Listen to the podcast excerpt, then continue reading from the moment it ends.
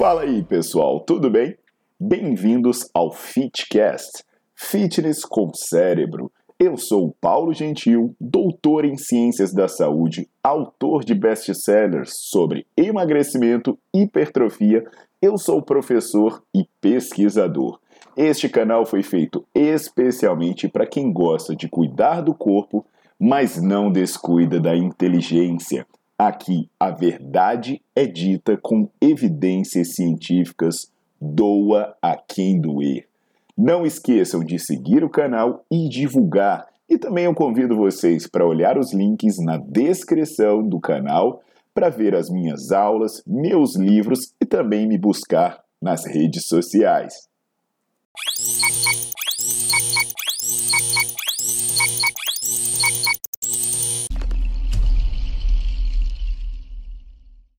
Olá pessoal, aqui é o Paulo Gentil, estamos aqui, equipe da Fit4, para um bate-papo de muitos que nós teremos sobre assuntos relevantes para a nossa área.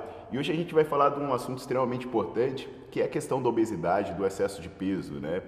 É, a gente tem conversado bastante sobre isso, e uma questão que chama muito a nossa atenção, né, pessoal, é que todo ano a gente ouve falar de obesidade, assim. Todo ano sai uma matéria dizendo, ah, a obesidade está crescendo. É, o que, que, será que causa obesidade? Obesidade fugiu de controle. E o paradoxo é que a gente vive preocupado com perder peso, a gente vive preocupado com a epidemia da obesidade e a gente acha que tem a solução para isso, né? Se a gente perguntar com todo mundo, para qualquer pessoa na rua, ah, o que, que eu faço para perder peso, o que, que eu faço para combater a obesidade, todo mundo tem uma opinião formada e aí ninguém se percebeu ainda que se a gente tivesse a solução de verdade, a gente teria resolvido o problema, né? Na verdade, eu acho que tem que começar a, a, a mudança de pensamento justamente no, no início do problema, né? É, as, as, associações que são feitas com a obesidade, né? Por exemplo, a questão genética, né? Todo mundo associa muito a obesidade à questão genética, né? o padrão, a formação genética, a hereditariedade disso.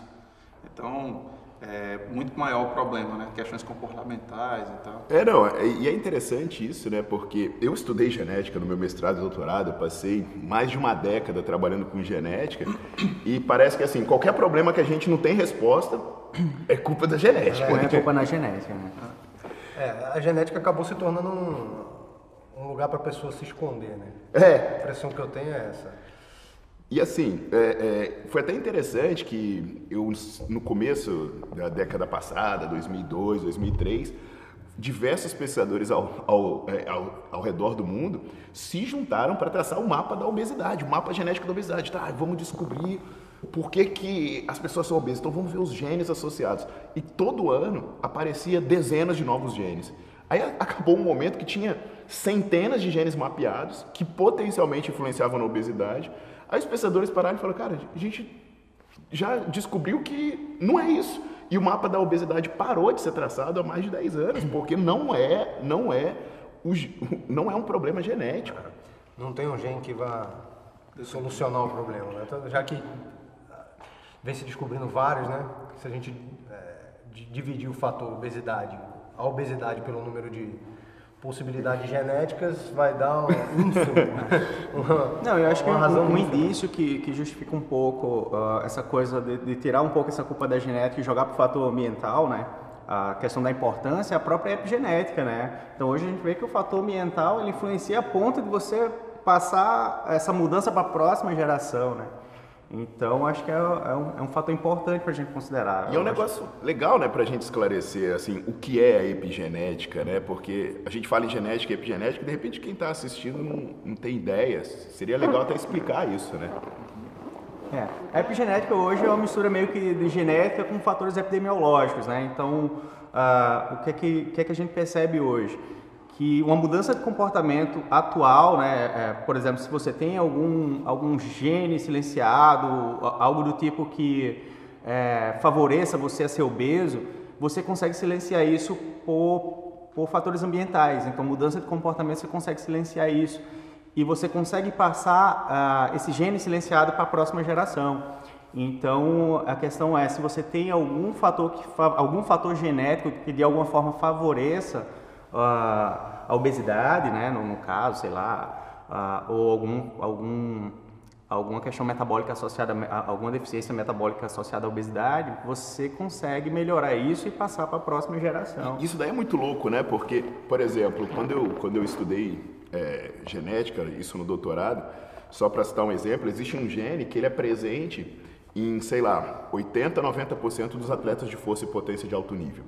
Aí a gente olhou uma variação genética e falou, cara, essa variação genética aí, então ela é determinante para você produzir força e potência.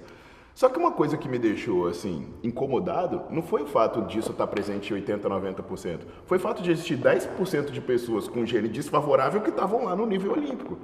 E aí o que, que acontece, né? Isso que, que, o Daniel falou. Você pode ter um gene que te obrigue a ser que te obrigue não, que te dê uma tendência a ser obeso, mas você pode não ser obeso.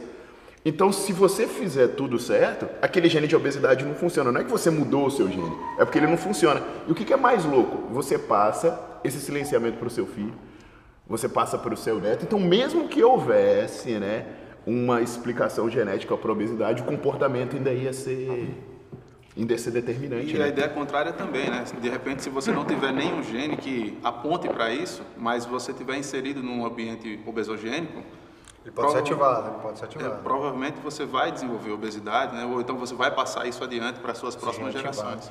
É, eu acho que o interessante é alertar para essa coisa, para a pessoa sair de trás desse esconderijo da, da genética, para a gente também é, caminhar no sentido de dar oportunidade para gente que vai se aproveitar disso, charlatão. A gente já vê hoje gente prometendo mapear é. gene, mapear DNA. Com exames é, que inclusive exames não fazem o que se propõe fazer. É, né? Vão saber a dieta que a pessoa tem que, os alimentos é. que a pessoa tem que comer, com o fundo de cabelo que manda para os Estados Unidos, né? Sempre os Estados Unidos está sempre envolvido nessa, nessa história, né? E, e, o incrível disso, né, é que, por exemplo, o Rafa falou essa questão da obesidade, né? A gente sempre fica querendo botar panos quentes na questão comportamental. Não, não, não. O problema não é o que você faz, tem alguma explicação mágica. É. Por exemplo, o, o, o, a rede social da obesidade. Pegaram crianças que eram obesas e, e verificaram assim, tá, qual é a prevalência de obesidade aqui? Qual a probabilidade de uma criança se tornar obesa? Será que é porque os pais dela são obesos? Porque se for uma questão de pais serem obesos, aí pode se pensar em herdabilidade, alguma coisa do tipo. Mas não, cara, eles verificaram que o, o, a grande influência da criança ser obesa não é o fato dela herdar genes de obesidade dos pais. Por exemplo, mesmo que os pais fossem magros, se ela vivesse num ambiente, na escola, ou tivesse amigos que fossem obesos, a probabilidade dela ser obesa era mais do que o dobro do que se os pais fossem obesos. Então, cara, não tem, é um meio. É, um é, meio. O ambiente é obesogênico. Sem dúvida, e, e, é engraçado a gente que trabalha mais na prática e dá aula, né? Eu muitas vezes falo com meus alunos assim, eu juro, eu não estou guardando segredo para mim. Se eu soubesse, eu te diria, ó, toma isso aqui, que isso aqui vai fazer você emagrecer e deixar de ser obeso. E se houvesse o segredo, a obesidade estava curada. É, é, é, nem falando sobre ou isso. pelo menos atenuado esse crescimento, né? Que a prevalência, a prevalência ela vai aumentando exponencialmente, assim. Então, pelo menos é. seria retardado esse processo de, de, de aumento da é prevalência. Louco, né? Que é essa deturpação de, de, de conceito, de eu tenho que falar isso para pessoas que de repente não têm nem sobrepeso e estão atrás dessa da cura da obesidade. Da cura da obesidade, como se isso valesse para pessoas que não têm sobrepeso, se existisse. Pessoas precisam querem perder 3 quilos para Toda mulher assim, quer perder 2 quilinhos, né? Toda mulher quer perder 2 quilinhos e toda mulher quer perder 2 quilinhos. E aí é aquilo, né? Você abre espaço para gente que se aproveita, né? Dessa dessa ignorância das pessoas e, e, e assim, é, é, esse gancho que o Daniel pegou, né, que a obesidade cresceu exponencialmente. Cara, a gente tem uma composição genética, a nossa, a nossa parte do DNA que é associada ao metabolismo, ela tem aí de 40 a 50 mil anos aproximadamente. Se a gente tivesse um problema genético de obesidade, esse problema ia existir há muito mais tempo. Mas não, aí você olha que o grande boom da obesidade é de 20 anos para trás. O que, que mudou no DNA humano de 20 anos para trás? Cara, isso é comportamento. Aí, aí o que, que acontece, né? Mudar comportamento não é fácil. Mudar comportamento não é fácil. Fazer uma pessoa fazer atividade física e, e lidar com fracasso não é fácil. E aí o profissional não quer lidar com fracasso. Pô, mas calma aí, eu não consigo tratar a obesidade. O, o, aluno, o paciente, não quer lidar com fracasso, eu não consigo deixar de ser obeso. Aí abre espaço para o que o Pi falou. Como ninguém quer lidar com fracasso, a gente tem que buscar a resposta fora. E aí aquela ansiedade por comprar a solução. Isso. É, comprar a solução, é. Ah, isso, isso é uma coisa que você vê. É, é um terror da sociedade hoje em dia. Né? A pessoa é acostumada a comprar a solução para tudo. Para tudo. Tudo. A mulher, principalmente. A mulher tem muito isso. Eu brinco assim. As mulheres que me perdoem, mas é, a mulher ela está insatisfeita com a aparência dela para sair naquela noite. Ela vai, ela pode botar um mega hair, ela compra e bota esse mega hair. Ela está se achando baixa, ela compra um sapato é. alto e coloca. Obesidade não é assim. Perder peso não é assim. Você não vai comprar. Mulheres, parem de procurar. Você não vai conseguir comprar isso. Nesse caso até Mas homens também. É, homens Olha, também. É, é, homens, inclusive, homens procuram também. Inclusive tem um, tem um, acho que é como se fosse um meme que rola em em rede social, em WhatsApp, que é tipo a curva do emagrecimento, né? E expectativa, é tipo assim, um, uma curva decrescente, assim, tipo, você emagrecendo direto, você começa a fazer é, é, dieta, exercício, aí você começa a cair aqui, aí tem outro assim que é tipo realidade, é tipo assim, é um, um monte de negócio. E, e é mais ou menos é, assim, né? Isso, é, e é isso que, o, que as pessoas têm que entender. É, é, você vai, vai, inicialmente você vai emagrecer, depois esse processo ele vai ah, vai diminuir, você emagrece menos, aí você mantém, você luta para manter o peso. E, inclusive, o grande problema hoje não é perder peso inicialmente, não é emagrecer inicialmente, mas é manter é, o peso perdido, né? Manter esse peso perdido, não, não ter reganho de peso. Então, eu acho que essa curva ela, ela é bem coerente com essa explicação. É tipo assim, tem uma hora que você tem que dizer, ó, vamos focar aqui em manter esse peso e não ter reganho. Né? Agora a preocupação não é perder mais peso, é manter esse peso aqui e depois a gente vai repensando a estratégia. Infelizmente, e outra coisa que a gente tem que falar sobre é a obesidade, pegando o gancho que falou do, de comprar o emagrecimento, né? história de comprar o emagrecimento, é que às vezes muitos profissionais tentam vender essa fórmula mágica, né? Ou vendem, né? Ou vendem, né? Infelizmente. associando o emagrecimento, né? A, o sucesso do emagrecimento, o tratamento da obesidade a drogas, por exemplo, né? e aí, Rafa, a gente vai encontrar um problema gravíssimo, né? O comércio envolvido nisso. E, e aí a gente não está nem falando do comércio pequeno, do profissional que vende uma massagem, do personal, não, a gente está falando do comércio de larga escala, de indústria farmacêutica de tudo isso. Porque, por exemplo, eu lembro dessa questão da obesidade, ela sempre teve um milagre aparecendo. Eu lembro lá na década de 80, minha mãe querendo perder peso, ela ia no consultório de umas pessoas que enchiam ela de anfetamina e diurético. E aí passa-se uma fase que ganha-se muito dinheiro com isso. Porque a primeira, a primeira leva de informação que se tem sobre uma intervenção, ela é dada pelo fabricante. Então, os primeiros estudos é por, foram feitos por quem criou. Então, podem aparecer resultados artificiais ou até resultados ruins que são apresentados de maneira parcial. Então, opa, eu criei uma, uma solução, eu reúno um grupo de profissionais influentes e apresento para eles o que eu quero. E nesse momento de apresentação, isso vem com algumas facilidades, né? Olha, vocês vão ser pioneiros, vocês vão ter benefícios. Eu nem estou falando de suborno, nem de comissão, não. Benefícios indiretos, de status, coisa do tipo. E aí existe um grande boom por isso, e aí todo mundo compra. Aí depois se descobre que não é nada disso. A nossa anfetamina causa dependência, a pessoa fica maluca, e aí o diurético causa problema renal, e aí isso é substituído por um novo. E, em geral, o que, que a gente sabe? Que em toda a literatura científica nunca houve uma intervenção farmacológica que produziu uma perda de peso de mais de 6 quilos em um ano. E aí você imagina, né? O que, que são 6 quilos em um ano? Uma pessoa que tem 150 quilos termina com 144. Você não curou obesidade, cara. Em um ano. Um é, o que a gente tem que pensar é que a gente tem que ter uma, uma opção né, que vai funcionar por 50 anos. Porque a pessoa não vai viver cinco ah, durante cinco anos eu usei, vamos supor que a pessoa seja louca ao ponto de durante cinco anos usar anfetamina. Não é por cinco anos que a gente precisa. a gente precisa por 50, você vai viver, vamos, vamos supor que essa pessoa tenha 30 anos, ela vai viver pelo menos mais 50 anos. E a gente precisa de uma estratégia que faça isso, né? E às vezes a pessoa é, optando por é, fazendo opções que, que levem ela a emagrecer ali durante os cinco anos, três anos, ela se sente muito bem e tal, e ela vai repetindo isso, é uma coisa clássica que a gente vê, né? A gente que, que trata com, com gente que quer emagrecer, é que ela vai pulando de estratégia louca em estratégia louca, que vai assassinando o metabolismo dela até que chega um ponto em que não consegue. É, eu acho, eu porque ela não entendeu que se isso vai funcionar por três anos, é. Não serve. Entra a questão da, da sustentabilidade, né, da, da, estratégia. Então, Imagina você é, utilizar uma estratégia que não seja sustentável e aí a gente tem que repensar também a questão da própria pesquisa, o que é que essa pesquisa avalia. Normalmente essas pesquisas avaliam a questão da eficácia, né, pensando no mundo ideal, num, num, determinado período de tempo ali, normalmente curto. É, mas como é que isso funciona na vida real, né, que seria a questão da efetividade.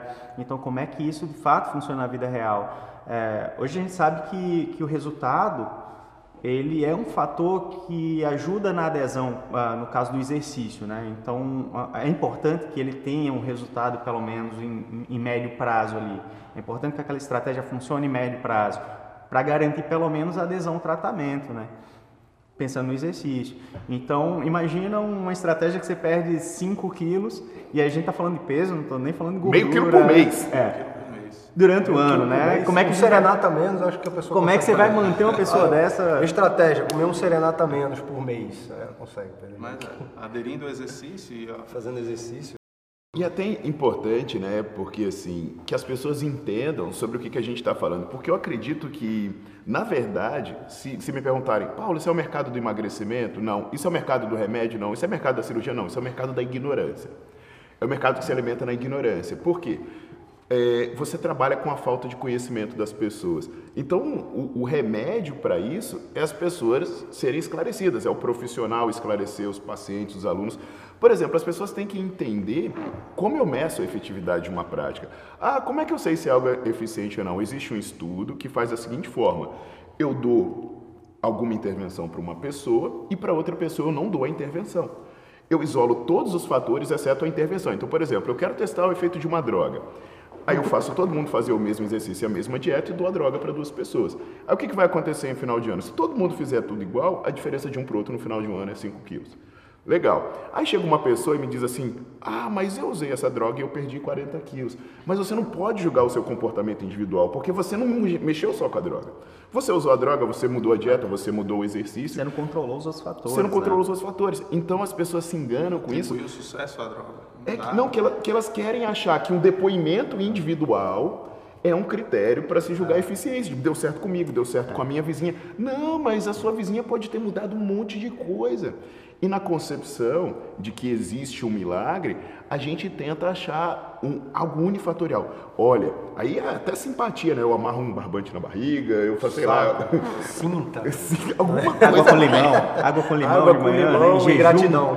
Água com limão e gratidão. É, é, vamos arrumar a solução em que. Aí todo, todo mês aparece um milagre e um demônio, né? Aí tem o milagre daqui e o glúten é o demônio. é, já... é a lactose. O ovo era um demônio, mas agora ele é bom. É. Você tem que se atualizar. É. Não, e o engraçado, cara, é que essa coisa do ovo, né? Que às vezes eu venho e digo alguma coisa assim do tipo. Ah, sei lá, não, mas essa coisa de glúten, cara, não, as pesquisas e tal, não tem nada que possa. E aí a pessoa sai sempre com essa do ovo, fala assim, não, mas isso aí, o ovo, todo mundo dizia uma coisa antes e o ovo agora é outra. Eu falei assim, pois é, mas você está invertendo. O ovo era tido como mal porque ninguém tinha pesquisado o ovo. Alguém chegou e falou. Precisou de um estudo científico para dizer, não, estão falando besteira. O ovo é bom. O ovo não tem problema. Tá não é que ele é santo, ele não, é, não, não, é, não é que ele é santo. Né? E, e, assim, é, essa história né, é, da questão da busca, e que eu falei do mercado da ignorância, cara, se o, se o profissional que trabalha com mudança comportamental, ele tivesse ideia do poder que ele tem nas mãos, ele seria muito mais ativo, ele seria muito mais presente. Porque quando a gente discute tudo isso, que não foi a genética que mudou, que não existe uma solução fora, é para a gente fazer entender que não, não existe nada de fora para dentro que vai resolver seu problema. A questão é de dentro para fora. Então, o profissional que trabalha com mudança comportamental, ele tem que entender que o poder está na mão dele. E aí, ele transfere esse poder para a pessoa. Dizer, olha, o responsável pelo seu sucesso ou pelo seu insucesso é você. Mas eu sou a pessoa que vai te guiar nesse processo para que o teu sucesso aconteça. Então, por exemplo, hoje é, os profissionais que trabalham com exercício, eles se colocam como coadjuvante no processo de saúde de emagrecimento. Tipo, ah, é, uma pessoa te dá uma droga ou uma pessoa faz uma intervenção e eu faço a, a, a, o papel secundário, que é aquela história assim, não, é a pílula de matar a sede, tá? Eu te dou um comprimido, mas você tem que tomar dois copos de água para ela funcionar. E na verdade a intervenção comportamental é o copo de água, é ela que faz a sede é, acabar. Ela... E aí o profissional que trabalha com intervenção não comportamental, assume, ele não assume o papel. Não, não, assume o protagonismo. Da... É. O protagonismo, né? Não assume. Que, e aí ele, ele é a pessoa que encontra todo dia um, É. um paciente. um Mas daí aí a gente volta para a importância de, do estudo, né? Do conhecimento. Saber de intervir, estudar, né? de aprofundar. aprofundar. Para entender E o aí, valor da É o coisa. que a gente vinha conversando, a gente estava conversando ali antes e eh, a gente está aflito porque eh, a gente vê profissional buscando conhecimento no mesmo canal em que o leigo busca. Isso é preocupante, né? Isso é preocupante. Muitas vezes a gente vê isso. É, é, a gente vê profissional abrindo, sei lá, o canal do YouTube do, de algum desses, desses Médicos da moda é, aí, né? médicos da moda. Que é pra- até interessante, né? Desculpa te interromper, mas quando a gente fala de intervenção farmacológica, essas coisas, é interessante que a gente pontue que todas as profissões existem pessoas boas ou ruins. Sim, e sim. quando a gente está discutindo sobre isso, a gente t- não está discutindo o, o- o- o médico, o, o profissional que trabalha sério, que faz pesquisa, que intervém na saúde. Quando a gente está falando de droga para emagrecimento, para combater a obesidade, a gente está falando de uma venda errada de milagres, né? É, isso, de uma venda errada de milagres. É do cara que aparece lá prometendo que vai fazer algo incrível. E- É. E, aí acaba que isso é transferido para uma pessoa que está sensível a isso, que é uma pessoa que não tem a doença, né? Uma pessoa que quer perder dois, três quilinhos e que fala, não, se isso funciona para o obeso, para mim vai funcionar super, né? E, E- e tem e profissionais assim- que se aproveitam disso, Isso, né? E assim, a gente pode ficar bem confortável nesse sentido aí, porque nós somos professores de educação física e a gente não se priva de é, criticar a nossa, nossa área, nossa Exato. própria área. Nós, A gente, inclusive, é, somos conhecidos por ser bastante críticos e eu acho que isso não é problema algum. Então, a Inclusive gente- falta muito né, essa, essa autocrítica e esse Sim, debate, né? Fomentar claro. o debate para buscar a melhor, a melhoria da, da área. da área, sem dúvida. sem né? corporativismo ruim, né? Preocupante também é que, falando mais da parte prática, é, a gente tem recebido muito, né, não só o tratamento da obesidade, que é um caso mais extremo, né, de acúmulo de gordura, de sobrepeso, mas essa história de a mulher que quer perder dois quilinhos, né? A gente recebe muito essas meninas que, essas jovens que já são bonitas ou que têm um corpo já bacana, né? É, do ponto de vista dessa estética nova aí, né? Estão buscando aquele padrão que ninguém alcança, né? Que não existe, com na a- Vem verdade. com a prescrição médica, ou vem com a prescrição de, de algum tipo de pro- de profissional com remédio para perder esses dois quilinhos, cara. É, né? E assim, Isso é é onde eu falo, né, que é o mercado da ignorância, isso se torna amplo. Porque, por exemplo, hoje, o que, que muita gente vai dizer assim? Vai dizer, olha, mas eu só estou entrando com uma intervenção pesada porque o exercício não funcionou. Aí eu falo, mas calma aí. Como é que você me garante que o exercício não funcionou? Porque essa pessoa praticou é, academia por um ano e não emagreceu. Calma, mas existem várias formas de você fazer exercício. Você pode sair para fazer uma caminhada num nível que a sua respiração nem se altera. Você pode fazer um treinamento intervalado intenso. Você pode fazer musculação até a falha. Você pode fazer musculação meia boca. Conforto médico. Ela fez o quê? O que, que é exercício para você? Porque você se matricular numa academia não significa que você treinou bem. Então eu acho que a- as pessoas até elas não têm a condição de julgar a intervenção que elas fizeram. Tipo, quem disse que exercício não emagrece? Ah, porque os dados de vários estudos publicados mostram que estudo não emagrece. Como é que esse estudo foi feito? Como é que esse exercício foi feito? Porque quais são as orientações gerais de, de exercício? Ah, vamos pegar as associações de saúde. Ah, você tem que acumular 150 minutos semanais de atividade física.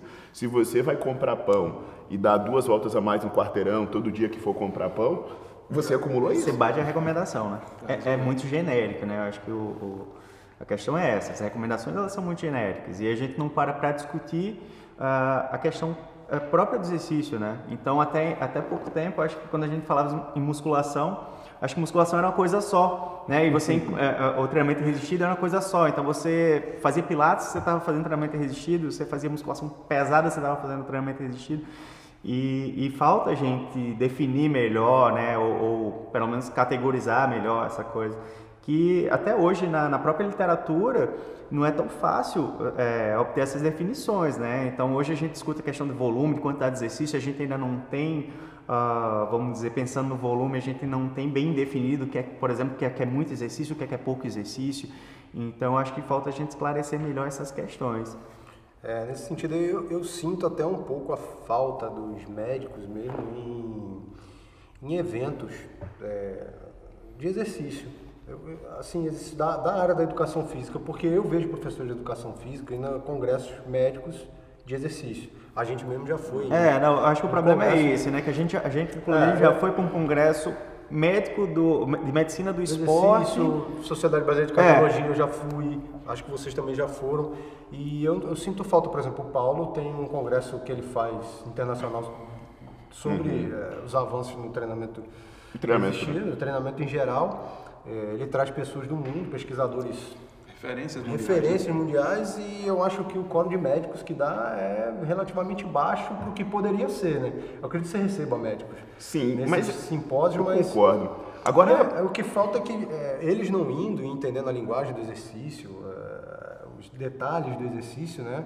É, os ajustes finos. Não, o impacto. É, a diferença do que a musculação pode, pode ser completamente diferente. Sim dependendo da maneira que você prescreve, acaba criando ruído nessa comunicação. Né? Então o cara acha que a pessoa fez exercício, mas não tem noção e se assim, o exercício foi, era bom, foi, teve uma boa prescrição ou não. Até fazendo uma ponderação nesse sentido, né? É, um, propondo uma reflexão, existiu um, e, e, talvez até fazendo um papel de advogado diabo, suscitar uma dúvida aqui e, um, e provocar as pessoas que estão assistindo. Teve uma, uma, um editorial do Jornal Britânico de Medicina Esportiva, que é um dos principais jornais de medicina esportiva no mundo. E houve uma discussão muito recente que, assim, a principal causa de morte hoje, né, tem um estudo do Steven Blair falando isso, a principal causa individual de morte é o sedentarismo. Já, já não é mais obesidade, não é, é o sedentarismo, não é tabagismo, não é pressão, é o sedentarismo. E aí começou a se falar, calma aí, mas por que, que a gente combate o tabagismo e não combate o sedentarismo? Por que, que existe campanha para as pessoas não fumarem e não existe campanha para as pessoas deixarem de ser sedentárias? Porque o, o, impacto econômico e o impacto de sofrimento individual do sedentarismo é equivalente ao do tabagismo. E aí começou-se uma discussão muito forte, porque as pessoas não têm formação para discutir exercício. E aí começou uma discussão grande, falou, então qual é o papel? A gente deveria aumentar o componente de ensinar exercício na medicina?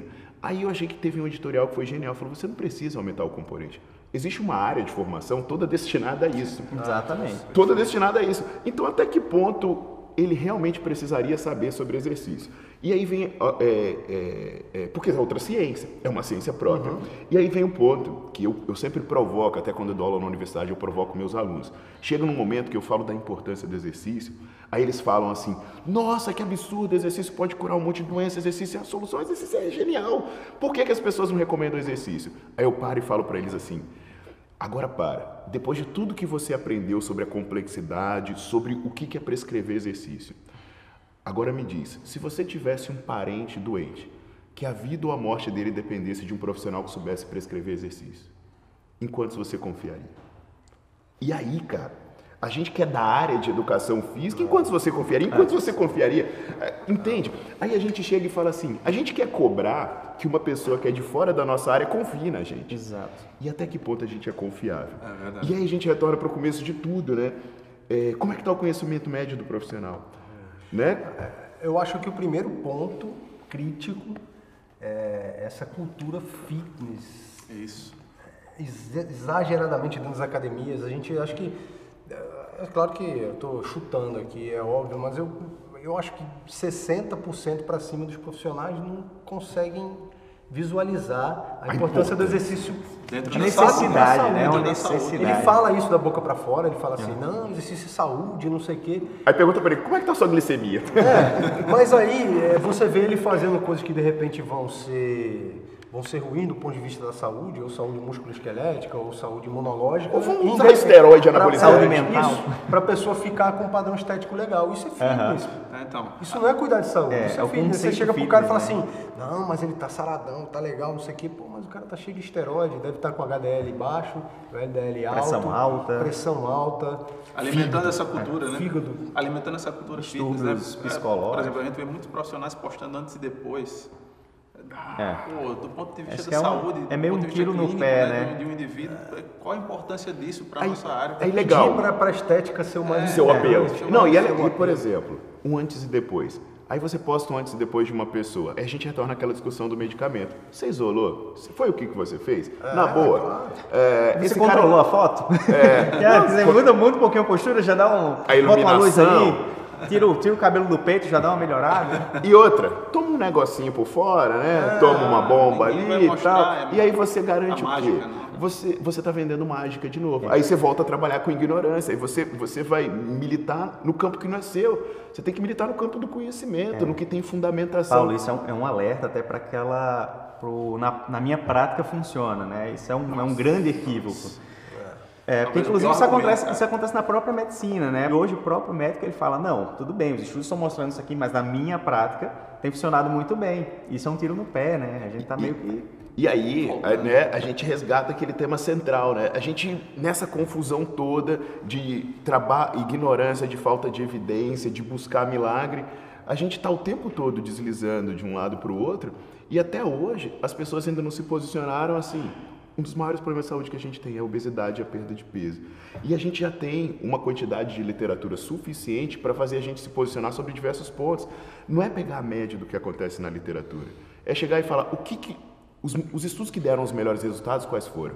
Exatamente. O que, que eles fizeram para dar certo? Vamos pegar isso que, que o, o índice de sucesso é maior e vamos aplicar. E o que, que a gente tem percebido? Que esses, esses desfechos mais favoráveis, eles trazem informações valiosíssimas que não se consegue com nenhuma intervenção externa. Porque o, o efeito colateral dessas mudanças comportamentais é assim, a pessoa emagrece, mas ganha aptidão física. A pessoa emagrece e melhora a glicemia. Enquanto o efeito colateral de uma cirurgia, de um remédio, é grana que ele gasta, é outros sistemas que se deterioram. É outro problema que ele vai ter que tratar também depois, né? Então, assim, pô, foi um bate-papo excelente. Eu acho que a gente trouxe diversas ideias de problema da nossa área, mas são reflexões importantes para as pessoas fazerem no seu dia a dia. E pegando a obesidade como, como exemplo de uma discussão que se deturpa e que se desvia dos caminhos que seriam mais adequados, eu acho que dá para ter uma ideia do tipo de trabalho que a gente quer desenvolver, né? Porque o que, que a gente percebe? É, o profissional de educação física, as pessoas que trabalham com prescrição de exercício, eles têm uma arma valiosíssima nas suas, na sua mão. E ele não tem ideia do poder que ele tem para agir. E por que, que ele não tem ideia do poder para agir? Porque ele não tem conhecimento. E conhecimento é poder. A gente tem que apoderar as pessoas, a gente tem que levar informação para que elas consigam, de fato, é, é, combater de maneira eficiente os males que, que assolam as pessoas que procuram e se posicionar né, de uma maneira importante na área de saúde. Então, é, eu espero que o pessoal que tenha assistido tenha conseguido acompanhar né, os nossos desvios aí, é, essa É, mas eu- bagunça eu, toda. acho que a gente tá, é, dá para fechar com. Acho que antigamente a ideia de exercício é remédio era muito forte, né? E hoje acho que a gente já está no ponto de exercício é mais do que remédio, né? Tá bom. Então acho que dá para fechar com isso. Então, para vocês entenderem o tamanho da importância do exercício, a estratégia do exercício no, no- no combate da, da obesidade. É, e pedindo para que os profissionais, né, a educação física em si, é, reflita e entenda o papel, o tamanho do papel que ela pode ter na- no, no tratamento de, de doenças é, e até na prevenção mesmo. E que a gente pode ser o centro, né? Na verdade, a gente pode assumir o protagonismo aí de, de tudo, todo É esse, esse cenário. A gente, Com a gente- protagonismo, pelo é, menos, né? Exatamente, a gente finalmente a- agir como agente da saúde, né? Que somos, né? Agente da saúde. A gente pegar esse papel de cuidadores da saúde das pessoas, né? Promotores de saúde para as pessoas, né? E fazer isso acontecer realmente. Eu acho que é. que é Bacana, isso. bacana. Obrigadão, pessoal. Obrigado. Obrigado. Até a próxima. Valeu!